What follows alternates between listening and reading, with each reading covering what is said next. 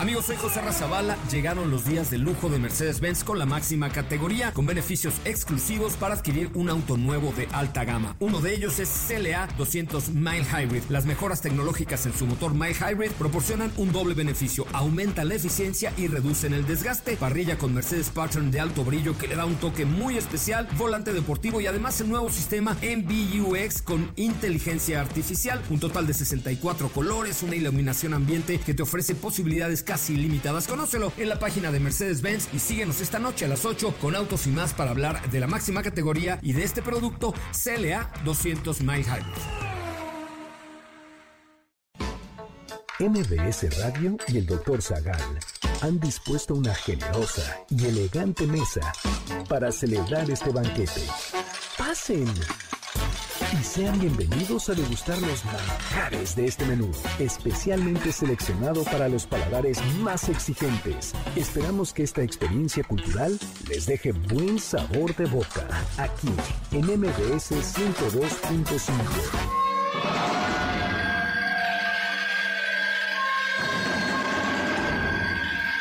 ¿Cómo se define a un asesino serial? ¿Qué características presenta? ¿Cuál es su móvil? ¿Quién fue Procusto? ¿Por qué se le conocía como el asesino del zodiaco? ¿Ha habido asesinos seriales en México? ¿Quiénes han sido los asesinos seriales más despiadados? ¿En quién está inspirado el personaje de Hannibal Lecter?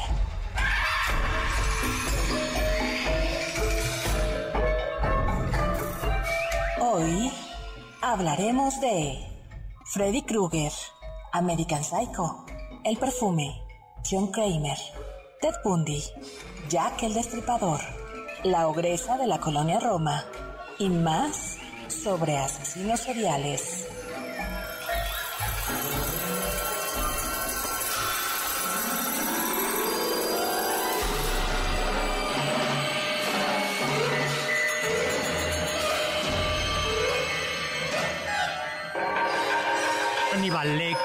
Patrick Bateman, Norman Bates, Mike Myers, John Kramer, asesinos seriales. ¿Por qué nos atraen? ¿Por qué la televisión? ¿Por qué la radio?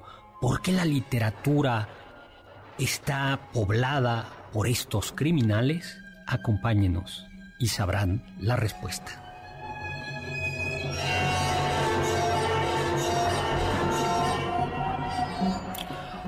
Hola, hola amigos y amigas, ¿qué tal? ¿Cómo están? Yo soy Héctor Zagal y aquí en MBC 1025, como todos los sábados a las 5 de la tarde, en vivo, vivitos y coleando, estamos transmitiendo para ustedes este banquete sobre asesinos seriales. Nos acompaña la elegante, distinguida y culta Carla Aguilar. Hola Carlita, ¿cómo estás? Muy bien, gracias. Estoy emocionada por este programa. Sí, es un programa muy, muy interesante. Nos acompaña también, como ya es tradición, Uriel Galicia, a quien hemos nombrado en este banquete como nuestro especialista, era nuestro tacólogo de cabecera, ¿no? Ah, tacólogo, mixólogo. Y, garnachero. y garnachero. garnachero también. Porque tiene un amplio conocimiento de las garnachas y los tacos en la Ciudad de México y no solo de eso. Oye, y tenemos un invitado especial hoy, tenemos un invitado, eh, Nico Cetina, ¿cómo estás, Nico? ¿Qué hubo, qué hubo, eh, doctor? Carla, Uriel, muchísimas gracias por tenerme acá. Eh, Vaya, vaya sorpresa el tema que vamos a hablar, pero me agrada, me agrada bastante que coma todo. No es un invitado especial por el tema, ¿eh? No crean que es así como un ejemplo de simplemente nos dio la sorpresa de acompañarnos. Lo entrevistaremos. No, no, no, por supuesto que no. Oye, Nico, ¿a qué te dedicas, Nico? Pues soy estudiante de comunicación, eh, estoy en sexto semestre y estoy igual que Uriel, aunque él ya está a punto de... De, de graduarse. De graduarse. Muchas felicidades, por cierto. Muchas gracias, amigo. ¿Ya cuándo te gradúas, Uriel? Eh, mi graduación es el siguiente sábado.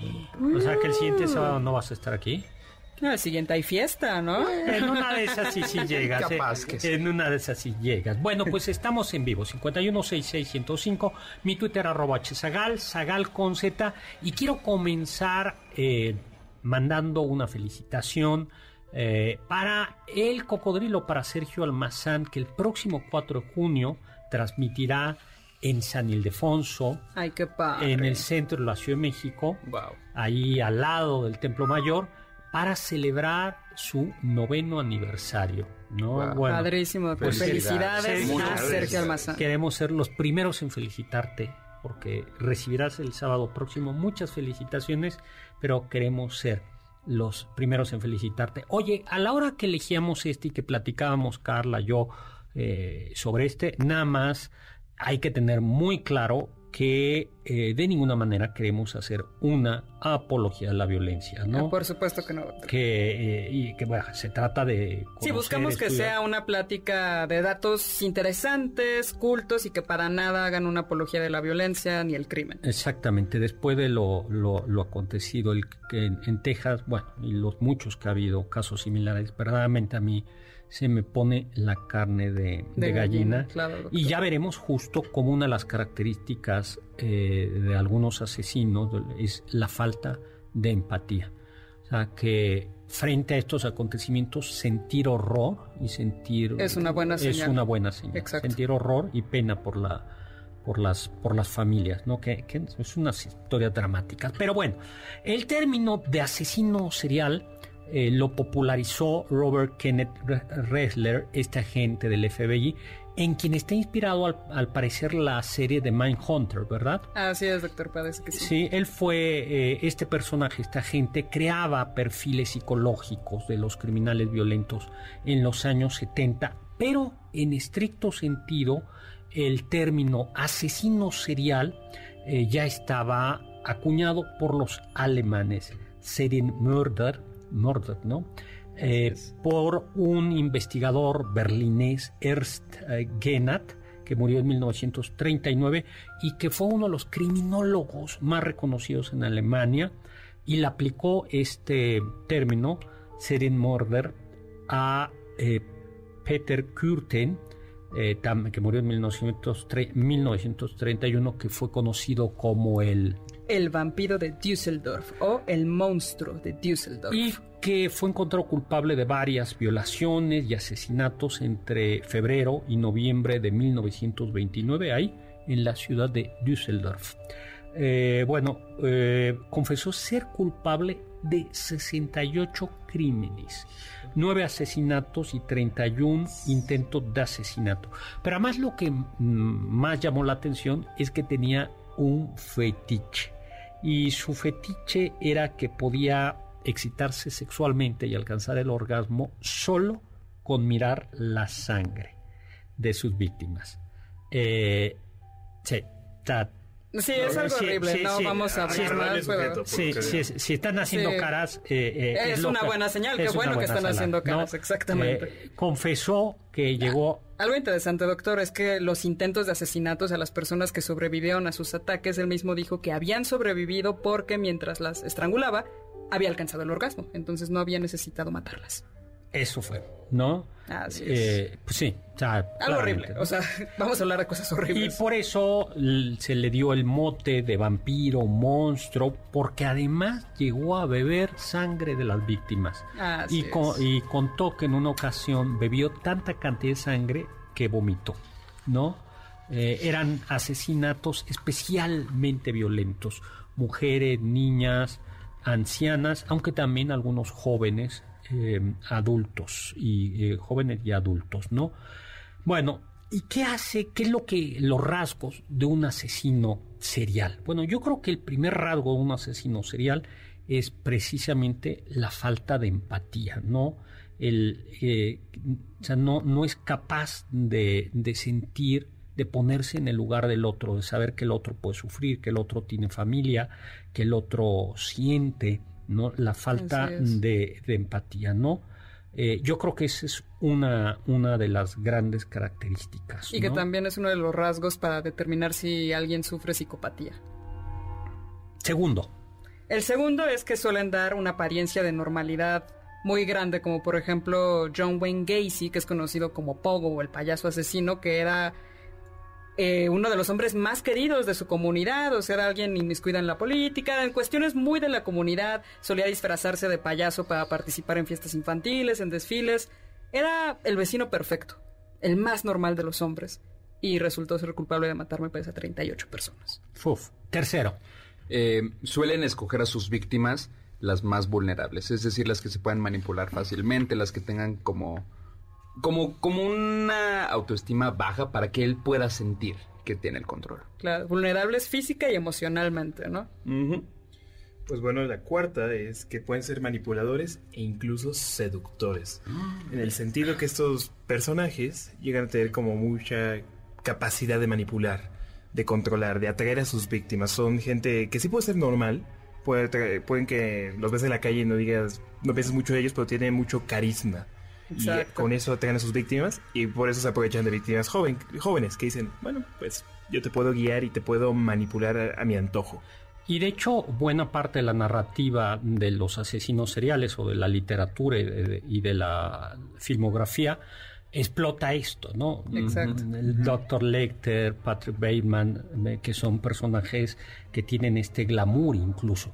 Y finalmente algo que es básico, tristemente básico, es el entorno violento.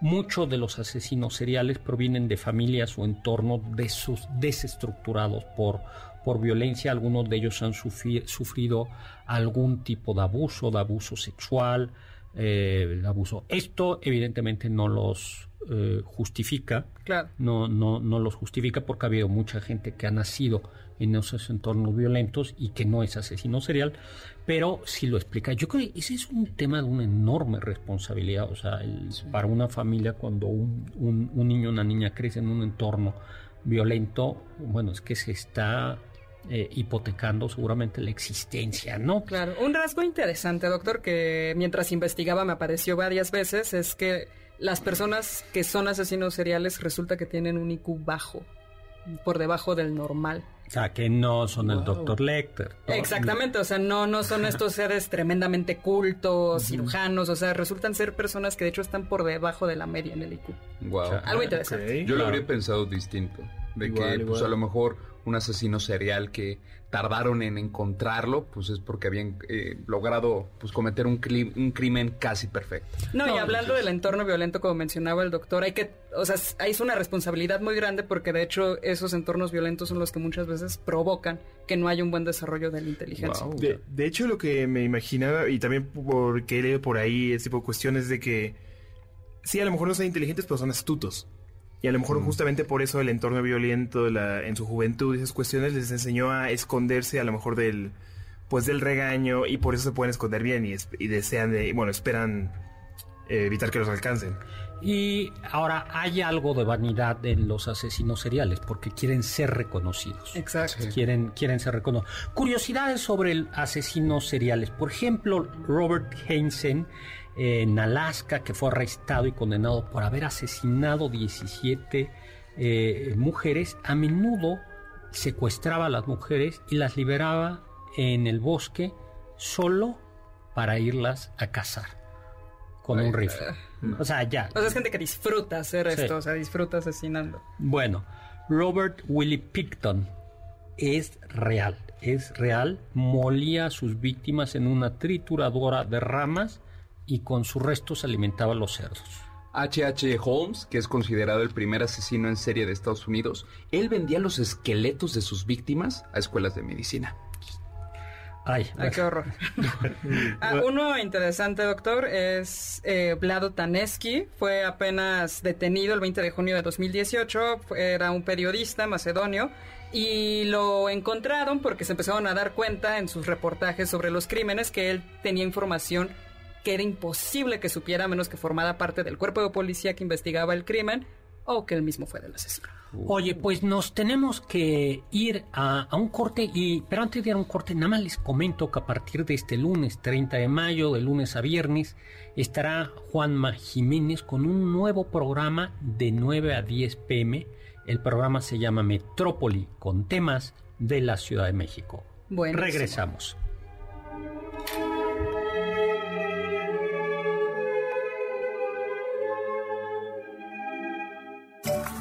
Del diccionario del doctor Zagal.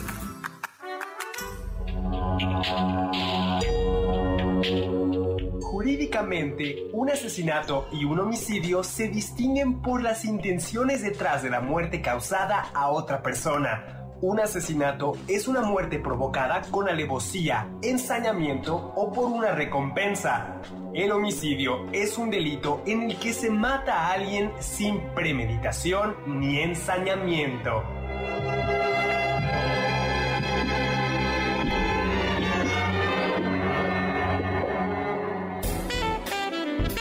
No te pierdas ninguno de nuestros menús y sigue el banquete del Dr. Zagal a través de las redes del 102.5.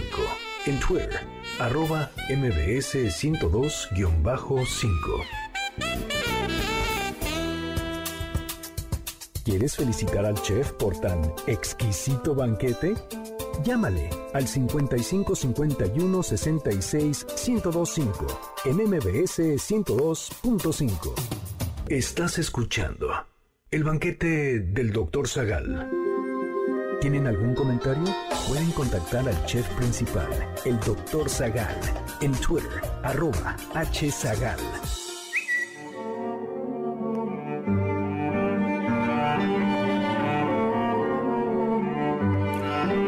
Estamos de regreso. Soy Héctor Sala, aquí en MBC 102.5 en este banquete sobre asesinos seriales, acompañado de Carla Aguilar, Uriel Galicia y Nico Cetina.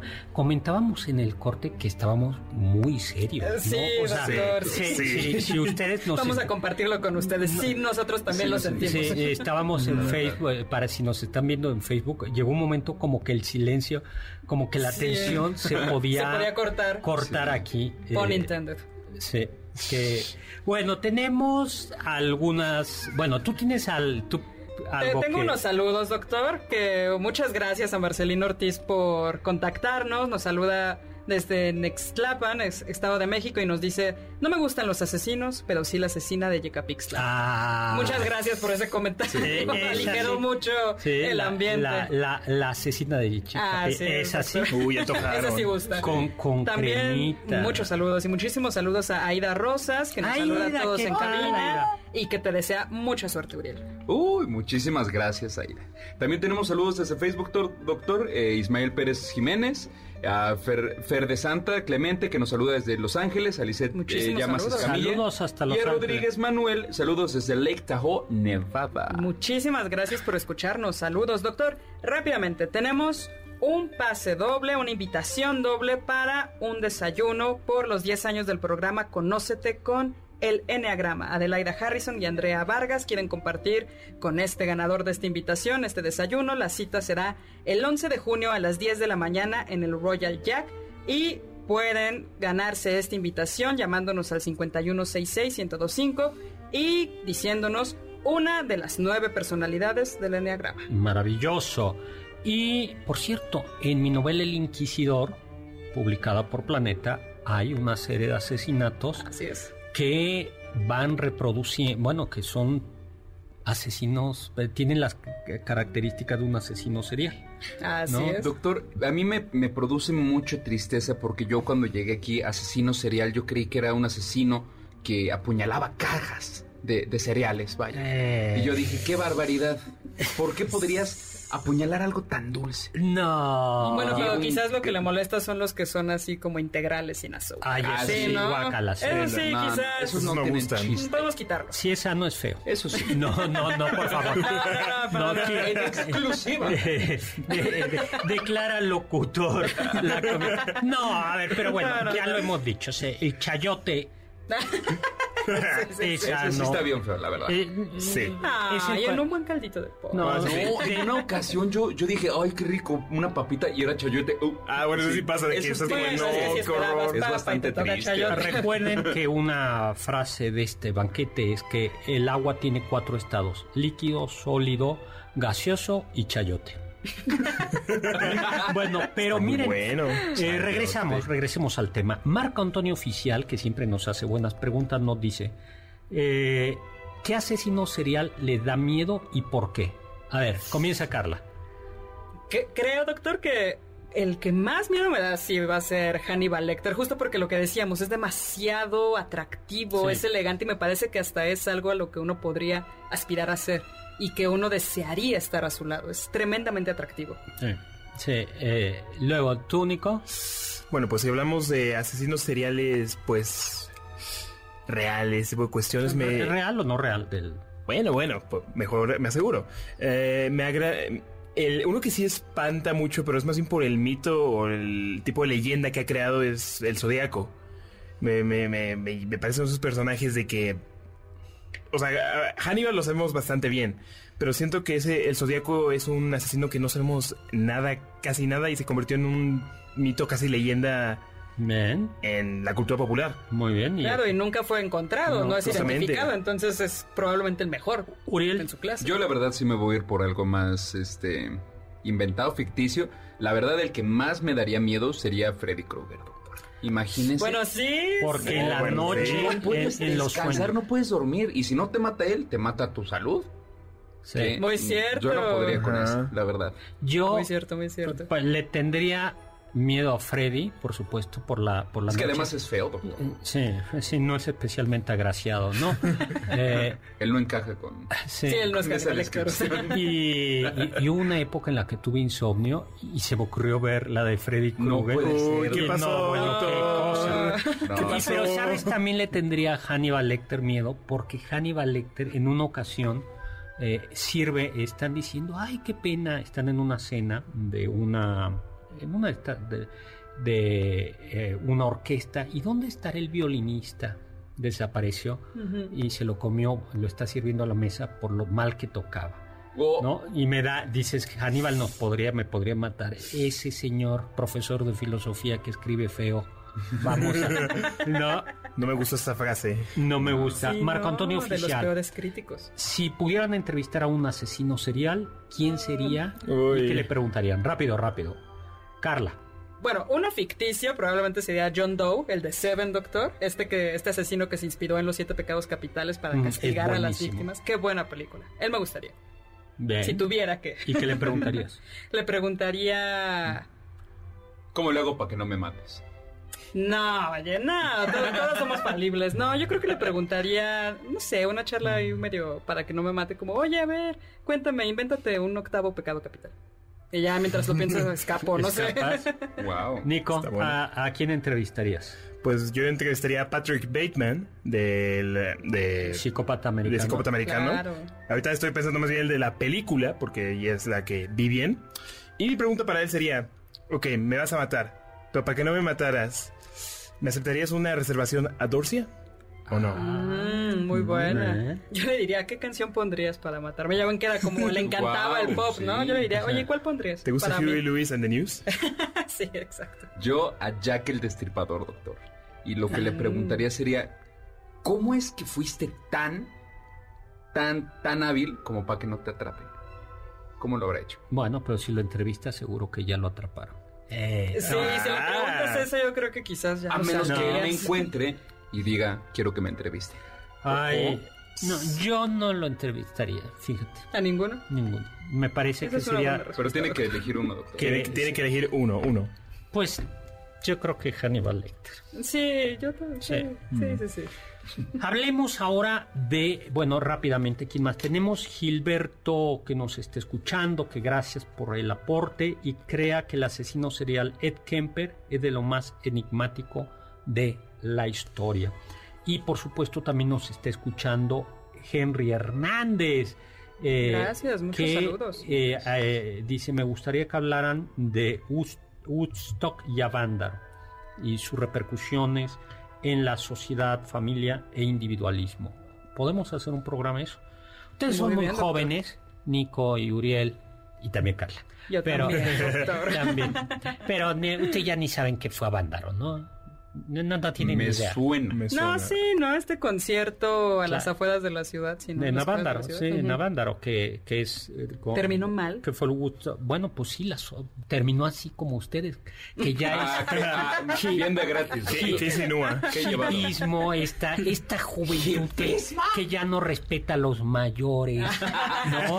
Vea, que ya ¿cómo no sabe eso? historia, sí, exactamente. Declaraciones muy fuertes. Esos jóvenes como ustedes. Seguidores de Eso Bad es, Bunny. Exactamente. Ese, esa es la culpa del. Pero bueno, pues sí, por supuesto. Vamos Entonces a lo vamos a titular Y Ro- Nuestros orígenes. Rosa María Montaño también nos está mandando saludos. Ay, muchísimos Bueno, saludos. Vamos a la mitología un poco para ir de así, algo suavecito, ¿no? Pues, Algo suavecito. Había una vez un dios, Poseidón, que tuvo a un hijito que se llamó Procusto. Procusto, ¿no? En algunas versiones es un gigante. Procusto vivía en las colinas eh, eh, y por cerca de un camino solitario. Y cuando veía a un viajero, Procusto les ofrecía amablemente alojamiento. Ay, doctor, doctor, qué tipazo. ¿Quieres, quieres Claro. ¿Estás cansado? Ven, ven, ven aquí en mi ¡Qué casa. amable! Tengo una, una cama Qué agradable sujeto. eh, y es una cama de Además, hierro. ofrecía su Sí. cama. Sí. Exacto. Guau. o sea, Y entonces saco una cama de hierro, pero dices, bueno, es una cama de hierro, tendría su... Prefiero su- dormir ahí, Sí, ah, su el colchoncito. piso, ¿no? cual- Claro, ¿no? Pero ya que estaba dormido, te amarraba a la cama y entonces, eh, por eso era importante que fuera gigante, que no era, era, si no quedabas en la cama, es decir, si eras muy chiquito y te sobraba cama, pues te estiraba hasta que tuvieras la talla de la cama. Y si la cama te quedaba corta, pues te Sí, si los miembros quedaban flotando. te cercenaba, ¿no? Que, que considerado para dormir bien. para cómodo. quedar más bien. Esa es la que dice la mitología. Y por eso se llama el lecho o la cama de Procusto. Y hay un síndrome, el síndrome de Procusto, eh, que, que tiene que ver para la gente intolerante. Es decir, así que alguien que o piensas como yo o, o- o estás mal. ¿no? Ah, que, no, es- que no se ajusta. Sí. Exactamente, que busca que todos se ajusten a como él piensa que es el mundo. Doctor, ya tenemos ganadora. Como lo de del- la América. Perdón. Se acaba- Los vamos a empezar a llamar ¿Lo procustos. escuchaste, verdad? ahorita, ahorita, nos va, ahorita nos va a tocar la puerta como, ¿qué dijo? Yo recibí el balazo, Juan, pero fue para los dos. Juan Carlos, nuestro productor. Yo soy el que ya no voy a estar en el programa. Nos, co- corta la grabación.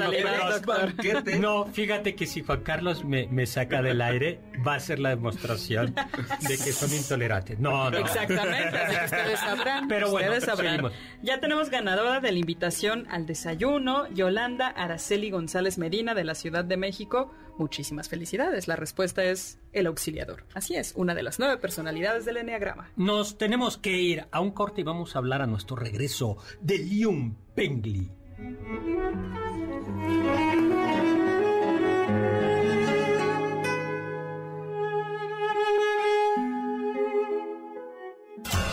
Los sabios dicen,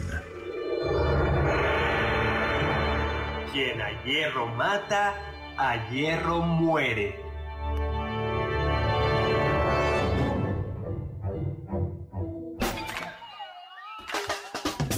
¿faltaste alguno de nuestros banquetes? ¿Quieres volver a degustar algún platillo? Escucha el podcast en mbsnoticias.com.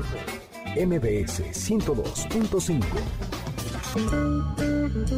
¿Quieres contactar a los ayudantes del chef?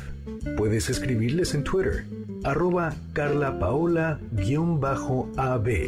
Héctor Tapia, arroba Toy Tapia, Uriel Galicia, arroba U Cerrilla, Lalo Rivadeneira, arroba Geribadeneira.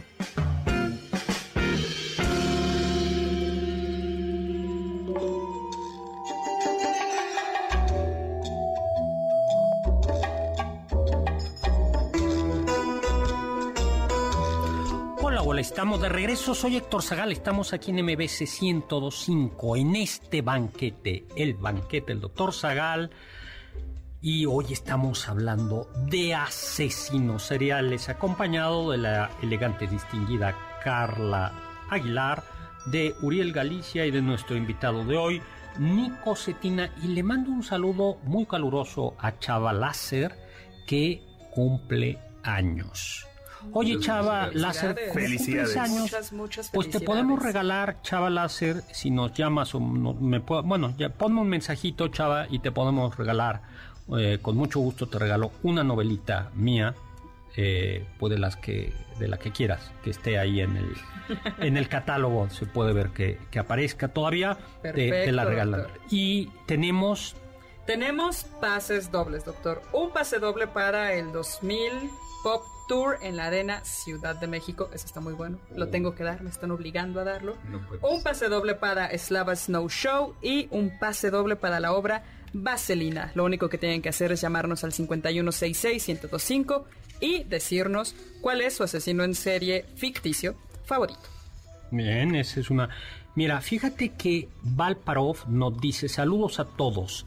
En la desaparecida URSS, Unión de Repúblicas Soviéticas, socialistas negaban de manera sistemática que hubiese asesinos seriales en su sociedad. Decían que eso era un síntoma propio De Occidente. Mm. de Occidente. Sin embargo, en ese país existían criminales. Por supuesto. Ah, pero- Sí, bueno, es que en la antigua URSS no había pobres. No había alcoholismo, sí, ni no- prostitución. No había nada y todo el mundo era... Era, Era el lugar idílico, la utopía. En el... Sí, Sí, yo no sé por qué la gente, los, los soviéticos se querían salir, ¿no? Sí, quién sabe, doctor, si vivían también. Había un chiste que yo creo que, que tiene todavía algo, que mucho de eso que decían, ¿qué, esa, ¿qué queda de una orquesta sinfónica cubana cuando va de gira? Mm, Después de una gira queda un cuarteto de cuerdas. Porque algo muy frecuente eh, en, en los países de los países socialistas era continuamente había eh, gente que, Que quería salir. que quería salir. Claro. Hoy por hoy, por supuesto que eso ya no pasa. Nadie quiere salir de Cuba y todos están felices ahí. Pero vamos a hablar de Liu Pengli, no siglo II, sobrino del emperador Jing. Y a la edad así de 29 años era no solo arrogante, sino cruel.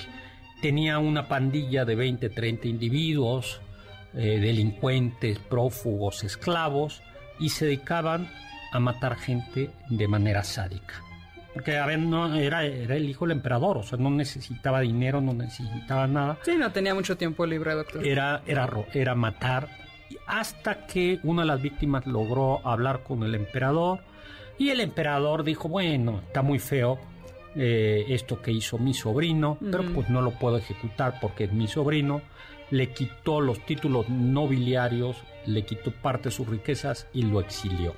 Qué Ah, feo, qué feo. Pero entonces ahí habría, pues lo habría condenado a, condenado a muerte, ¿no, doctor? Lo si ya se entera de que le quitaron todos los títulos y todo eso, pues ya no tienen parte protección, pues ya podrían irse a desquitar. Pues sí, pero parece que no. Ah, bueno. Me acabo de acordar que Aristóteles menciona un caso que es un asesino serial. Fíjate, Mm. en la ética Nicómaco, él dice dos casos, ¿no? Dice, había un hombre que mataba esclavos para comerse sus entrañas. Ok. Y había una mujer, no me acuerdo si dice mujer o, o varón, una mujer o varón, que mataba mujeres en cinta para comerse los fetos. Eh. Y entonces, eh, y Aristóteles en ese dice, él habla, dice, esa, esas personas no son, dice, aunque sus acciones son más espeluznantes que las del vicioso, dice, no son, no, no son viciosas, dice, sino son, son horrorosas, pero dice, pero seguramente algo está mal. Y lo habla, habla de bestialismo, dice, son bestiales, son personas bestiales, porque al- el- alcanza, aunque no entiende bien lo qué es lo que sucede, dice que una gente que hace eso no está bien, Claro. no está bien de la cabeza. Fíjate, no me había, no me Mm, acordaba. qué interesante, doctor. Y ya viendo de alguna manera debe haber una causa más allá de la razón. Él, él ¿no? se, él se inclina a pensar que debe de haber una causa orgánica. Claro. Pero bueno, pues no Qué tenía. interesante, pues estaba tras la pista de ello. En realidad. Oye, la, conden- la condesa sangrienta, una condesa húngara, perteneciente a una familia muy linajuda. ¿Y quién es? ¿De quién estoy hablando? Elizabeth Bathory, doctor. Pues que la desgraciada mató a más de 600 y torturó a más de 650 chicas. ¿No? Por la cual posee el récord Guinness. como la mujer que cometió más asesinatos en la historia de la humanidad. Claro, eh, doctor. yo confieso que me, este récord Guinness me, me- me disgusta. que- Sí, totalmente, Sí, ¿no? ¿por O sea, como necesario? es la que más ha matado gente. Esperemos Sí, que no. se quede así. Sí, entre 9 y Claro, 26 años. Pero además eh, sentí especial atracción por la sangre, que esto la sitúa en el nivel de los asesinos vampíricos. Pero, ¿qué más quería hacer con la sangre? Quería bañarse en ella, doctor, para mantener siempre un cutis eternamente joven. O sea, habiendo cremitas, eh, cre- crema nácar. Tomar mucha agua, Hacer dormir yoga, ocho horas. No, Una Sí, no, o sea- sí, andar en el sol, nada. No, no, no, no. no. leer una novela del doctor Zagal, ¿no? Por supuesto, ¿no? Eso rejuvenece el alma totalmente. Ay, qué bueno. Está está en punto para las dos. Doctor, pues hablando de uno de, su- de sus libros, de sus novelas, ¿qué le parece si regalamos un gabinete de curiosidades del doctor Zagal, escrito también con Pablo Alarcón del editorial Planeta? Bueno, pues a quién se lo regalamos. A quien nos diga el nombre de un asesino serial de novela. De novela, perfecto, doctor. Al 5166-1025, el nombre de un asesino serial de novela. Muy bien. Eduardo Reyes, ¿qué tan cierto es que el asesino serial debe ser psicópata y tener un alto nivel de inteligencia? Bueno, Carlita, tú nos decías. Sí, yo lo que en lo que estuve investigando me aparecía constantemente que no es cierto eso de que tengan una inteligencia por encima del promedio, sino de hecho lo tienen por debajo de lo que se considera normal. Por lo menos en el IQ. Por lo menos en el IQ. Ted Bundy, mm, que murió en 1989, violó y asesinó a decenas de mujeres entre 1974 y 78. ¿No? ¿Qué sabes de qué saben de Ted Bundy, no? Pues él, él era el claro ejemplo, ¿no? De, de que eres una persona graciada, eres una persona gentil que das confianza, ¿no? De hecho, creo que su modus operandi era más o menos que fingía alguna lesión, que necesitaba ayuda y pues se, se ponía más o menos cerca de universidades para que las jovencitas pues se acercaran y, oye, pues déjame te ayudo. Ay, sí, gracias por ayudarme. Y Zacatlán las golpeaba y se las llevaba. Se habla de Así 30 asesinatos, ¿no? Que, que es interesante, ¿no? Porque en Ted Bundy lo que vemos es que sabía aprovecharse de su atractivo físico. Entonces, dejando de lado lo del IQ, por lo menos lo que saben hacer los asesinos seriales es aprovechar todo lo que tienen a la mano. Ser unos papuchos, vaya. Así es. Zac Efron interpretó a Ted Bundy en una película Porque es un biográfica, papucho. porque es un papucho, exactamente. Oye, y Ted Bundy en algún momento dijo que Así es, doctor, dijo una frase muy interesante. Bueno, no, se la, ah, bueno, hay una que se le atribuye que no es correcta, pero que no es correcta, pero hay una entrevista donde se saca esta frase que te- es incorrecta, que se forma a partir de dos declaraciones que hace en esta entrevista, pero él culpa a la pornografía del cual se confesaba un consumidor regular, muy muy regular, jóvenes. y él decía es la pornografía la que ha hecho de mí este ser tan horroroso y que va a hacer de miles de niños y de jóvenes que están expuestos a ella alguien como yo. Tenía un punto, me parece. Tenía un punto. Tenía un punto. Tenía un punto. Doctor, hablando de asesinos seriales, Ulises Ricardo nos pregunta, eh, doctor, ¿puede un asesino a sueldo ser asesino serial a la vez? Yo creo que Sería su trabajo perfecto, ¿no? sí, pero eh, en, en general un asesino, digo, sí hay muy, eh, no hay, no hay empatía, pero yo creo que es difícil, ¿no? Pero ¿qué diferencia habría, doctor, entre un asesino regular y un asesino serial? Nico. ¿Cómo lo podrías de- eh, diferenciar? Bueno, pues a lo mejor como insinuamos hace, hace unos momentos, el asesino es, no es alguien a lo mejor con mucho IQ, mucho, mucho pensamiento. A lo mejor algo que quedaría más bien para, para un asesino a sueldo, ¿qué tal sería un sociópata? Es alguien que sabe lo que está haciendo está mal, sabe, entiende hasta cierto punto las emociones, no como un psicópata que no entiende nada, o sea, no siente nada. Pero tiene la capacidad de decir, el- el- un sociópata tiene la capacidad de decir, eso está mal. Y aparte tiene un poco más la destreza de decir de, ok, vamos a ser más estratégicos sobre el caso. Sí, Eso es cierto. yo- sí. Y además el asesino serial es un disfrute personal, o sea, no busca remuneración, no busca eso, como servirle a nadie más, más que satisfacer sus deseos Sí, sádicos. Un sicario. Además tienen un modus operandi, está, ¿no? Los- está sueldo, tiene un, tiene un jefe y forma parte de una red. Así ¿no? es. Sí, algo interesante, no hemos dicho, pero me parece lo que estábamos cotejando es que para considerar que alguien es un asesino serial, necesita haber cometido de dos, algunos dicen que tres, a más crímenes en distintos momentos, es decir, que no sean en el mismo día y en diferentes puntos de una región. Pues vayamos a Ucrania, ¿no? Estamos entre 1982 y 1990. El carnicero de Rostov, ¿no? Andrei Chikatilo, Así que es, eh, sus crímenes eran horrorosos. Así es, doctor. A sus víctimas les amputaba los pezones y les arrancaba el útero para después comérselo. No, bueno. entre muchas otras cosas. Algo interesante es que él tenía, bueno, no sé qué tan interesante, pero él tenía una fijación con su propia genitalidad y él pensaba que era un impotente sexual y eso de alguna manera como que lo llevaba a, a fijarse mucho en sus crímenes en los genitales de las personas. No, bueno, está, no, bueno, qué cosa tan espantosa. Vayamos al Zodiaco, ¿no? Eh, el asesino, el Zodiaco fue un asesino en serie que acechó el norte de California entre 1968 y 1969. ¿Y qué pasa con, a ver, Nico, ¿tú, ¿a ti te suena el asesino del Zodiaco? Pues Que bueno. no son los caballeros del Zodiaco. No, No, ellos eran buenos. No, no- no nos llevemos a la nostalgia, a los a Uriel y a mí, así como ese tipo de cuestiones, pero el Zodíaco, eh, pues básicamente se especializaba, pues nadie sabía qué onda con él, nadie sabía qué, qué- quién era ni nada. Tenía una descripción básica que era un hombre entre 20 y 30 años, y esta descripción nada más se dio más o menos por gente que llegó a sobrevivir a, a sus atentados, pero pues a- no llegó a nada.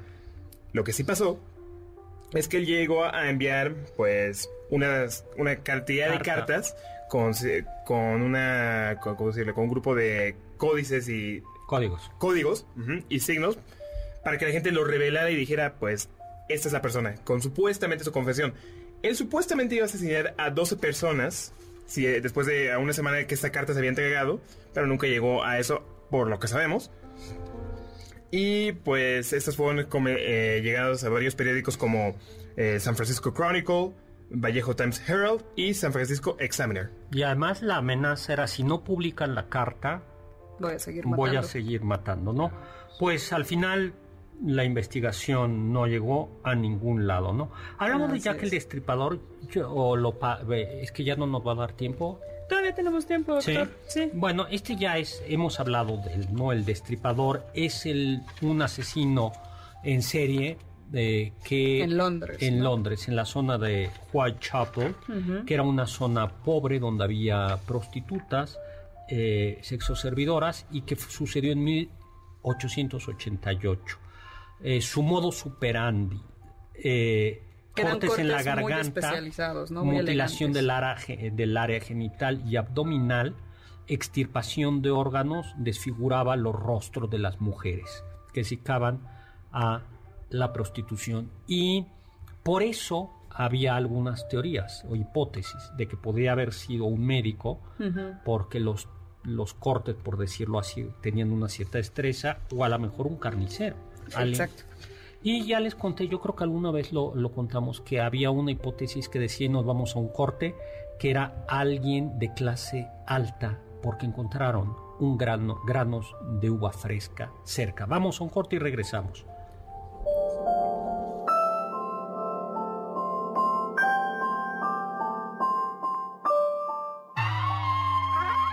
Escuché que... ¿Cuál sería el trabajo ideal de un asesino serial? Probablemente el de verdugo. John Ketch, considerado como uno de los primeros asesinos seriales de la historia, sirvió como verdugo durante el reinado de Carlos II de Inglaterra. Parece que Ketch disfrutaba demasiado de su trabajo y le añadía un toque de sádico dramatismo a sus ejecuciones.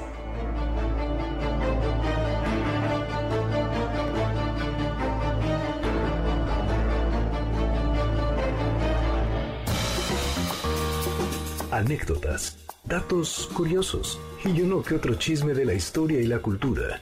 Sigue el banquete del Dr. Zagal a través de las redes del 102.5. En Instagram, arroba mbs 102.5. Ponte en contacto con nosotros en nuestra página de Facebook, Doctor Zagal. Ya volvemos a este banquete después de un ligero entremés comercial. ¿Listos para el siguiente platillo? Quédate con nosotros. Aún hay mucho por picar y la promesa sabrosa, el postre. Hay quien dice que... ¿Saben quién es el Jack mexicano? Mario Alcalá Canchola se refería a sí mismo como el Jack mexicano, probablemente vinculando sus asesinatos con los de Jack el Destripador. Se cree que entre 1960 y 1962, Alcalá Canchola asesinó a 12 mujeres en la Ciudad de México. Sin embargo, el Jack mexicano solo se reconoció culpable de uno de estos asesinatos.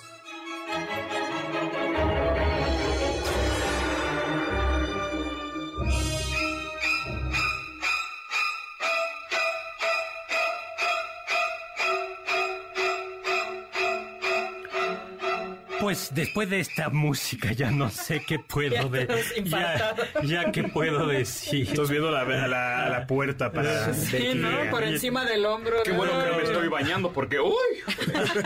Es cierto, no, no estamos en esa situación. Estamos estamos, soy Héctor Zagal, estamos en esta banqueta asesinos seriales. Que bueno, se me- ya, ya nos dejó Fríos, doctor. fríos. Tiesos. Bueno, pues tenemos saludito. Rosa María Montaño nos pregunta nos, del asesino conocido como el estran- estrangulador de Tacuba. Era Goyo Cárdenas. Así es. Era Goyo Cárdenas, quien por cierto, eh, bueno, fue apresado, eh, terminó, fue su madre, su madre fue decisiva en, en la captura de él. Lo ¿Fue el que a- estudió Derecho, doctor, Sí, en la cárcel? Ingresó a la, sí, no ingresó, lo metieron a la cárcel en Lecumberri y durante el gobierno de Luis Echeverría lo indultaron porque creo que Y lo presentaban como caso de un criminal que Y- había logrado recuperarse. lo le aplaudieron en la Cámara de Diputados, ¿no? Guau. Goyo, sí, Goyo, Goyo Cárdenas Y terminó su licenciatura abogado. terminó su licenciatura. Bueno, Guau. pues le decía lo de Jack el Destripador. Es que los granos de uva, la uva fresca en Inglaterra del siglo XIX, solo la podían comer los ricos porque era un producto escaso que había que traer de, de Europa mediterránea.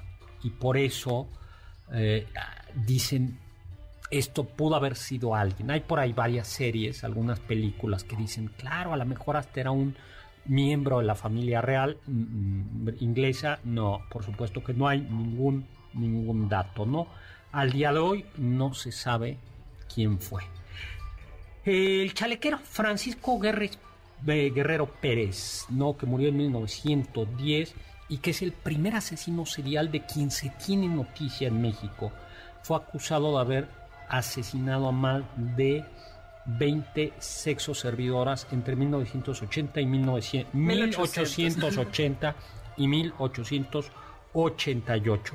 Y su alias se debe a que vestía elegantemente, ¿no? Así Elegante, como elegante, Catrín. como Catrín. Y bueno, pues eh, el chalequero contrataba a las, a las chicas y después las degollaba o las estrangulaba y las aventaba para en la ciudad, en la Ciudad de México, en las afueras de la Ciudad de México, en Río Consulado, que es parte de lo que hoy es el circuito interior. Ya ven que los chilangos tenemos devoción por pavimentar los Nuestros ríos, ¿no? por, por entubar los ríos y por pavimentar los bosques, entonces ahí en Río Consulado. Eh, fue capturado en 1888, condenado a la pena de muerte y Porfirio Díaz, el gobierno de Porfirio Díaz, eh, lo, eh, revocó la sentencia y la cambió por 20 años de cárcel.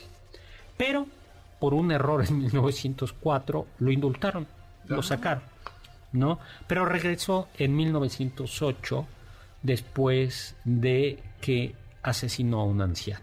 No puede ser. Bueno, Así es. A Murió ver. en prisión en 1900. la ogresa de la colonia Roma, ¿esa te suena a ti, mi querido Nico? Va que va, va que va, aquí lo tengo. Felicita Sánchez Aguillón, ¿no? Bueno, es horrorosa. No, a mí sí, yo ella, Sí, yo, no la, yo no la conocía, eh, la conocí ahora que, eh, que Carla hizo la investigación, pero nada más con los motes o con lo, como con los alias ya tenemos como Una idea. una idea. Si estos agradables términos como la trituradora de angelitos, la descuartizadora de la colonia Roma o la espantacigüeñas, Bueno. eh, pues se considera responsable de al menos 50 infanticidios. No puede ser. No, era una, una Uy, desgracia. no. Sí, una cosa Vivía horrible. en la colonia Roma, en Salamanca 9, Ujú. y se quejaron constantemente los vecinos de que la cañería se tapaba sal- y que salía un olor desagradable. Eh, ella había estudiado enfermería, ¿no? Y practicaba y practicaba abortos. Eh. Practicaba abortos Practicaba clandestinos. En ese momento era un delito el, el- el aborto. Y eh, finalmente por esos eh, olores comenzaron a investigar y bueno, descubrieron que literalmente descuartizaba a los niños y los tiraba en las alcantarillas. Pero bueno, en Sí, 1900 detenida en 1941. 41, pero se le encontraron fotos de niños y un cráneo infantil. Pero además es que era especialmente maldita. ¿No? ¿No, Carla? Así es, doctor. Bueno, sí, simplemente, o sea, in- infanticidios, ¿no? Pero lo que hacía es que también a los infantes, lo- los vivos los bañaba en agua helada, los dejaba sin comer por mucho, cuer- por mucho tiempo, los asfixiaba, envenenaba, apuñalaba, inmolaba. Hacía de todo, esta No, señora. no, y no, todos no. los restos los lanzaba a las No, alcantarillas. no, no, era una cosa... Sí, a mí me parece... Sí, un que- monstruo, sí, totalmente. Sí. Luego, pues ya hablamos del, del estrangulador. Así es, de Goyo Cárdenas. Pero hablemos mejor, vamos hacia la literatura, ¿no? Me parece muy bien, doctor. Ya, Sí, ya, vamos ya. a dar un respiro, ¿no? Ya, mejor ficticios. Sí, eh, ¿ustedes leyeron la novela de Braid Easton Ellis, eh, American Psycho? ¿Vieron? Yo, yo la leí y vi la película también. Yo no la he Por leído, psicópata, doctor. Yo- es muy buena. Yo vi la gustó. película más bien, leí una parte del libro, pero no llegué a terminarlo. Bueno, Christian Bale lo hace muy bien. Pues es un especialista, es un financiero de 27 años en Wall Street y, y justo juega toda la novela eh, con la elegancia, la moda, se la pasa yendo de Sí, a los mejores restaurantes de moda, los no, mejores trajes. trajes, todo, ¿no? Pero lleva una vida secreta, es un asesino serial, ¿no? Y va asesinando a colegas, vagabundos, sexoservidoras, pero además, ah, algo que no hemos dicho es que muchos de estos asesinos seriales practican la necrofilia. ¿Ustedes saben qué es la necrofilia? Tristemente sí. Sí, Sí, cuando hay bueno. relaciones Sí, sexuales Sale con los cadáveres. Bueno, ya, es- eso a mí me, verdaderamente Sí, me... eso ya sobrepasa. Es como lo que señalaba Aristóteles. Aristóteles no, eso ya es un eso- bestialismo muy sí, extraño. o sea, dices ahí ya hay... eh, Algo malo. Algo malo, o sea, ya hay claro. neuronas que no hacen bien las conexiones. creo que. Exactamente. Y bueno, pues, ¿qué más pasa en esta, en esta novela? Algo interesante, doctor, es que en la- tanto en la novela como en la película, el narrador que nos va guiando es el mismo Patrick Bateman. Todo lo Claro. va contando en primera persona, ¿no? Y nos va llevando los asesinatos, lo que va pensando eh, mientras... ¿Ya se nos acabó el tiempo? Ya se nos acabó el tiempo. ¡No! Espere, algo, algo rapidísimo, un dato curioso de American Psycho es que se grabaron tres finales distintos para que se pusieran en la, en la, en la tele, en la, en el cine, entonces todos tuvieran pues versiones distintas de quién era realmente el Bueno, asesino. pues ya no les contamos mal. más. Muchísimas, muchísimas gracias. Muchísimas gracias en eh, Carla Aguilar. Muchísimas gracias. En controles a Luis. Morán. Muchísimas gracias, Nico. Muchísimas gracias, Juan Carlos Castillo. Castillo. En las cápsulas, muchas gracias a Carmen Cruz Larios y a Héctor Tapia. Y los dejamos con el siguiente programa, Balones al Aire, con Eduardo Chabot y todo su equipo. Y sobre todo lo dejamos con aquello que dijo Immanuel Kant, sapere aude, atrévete a saber.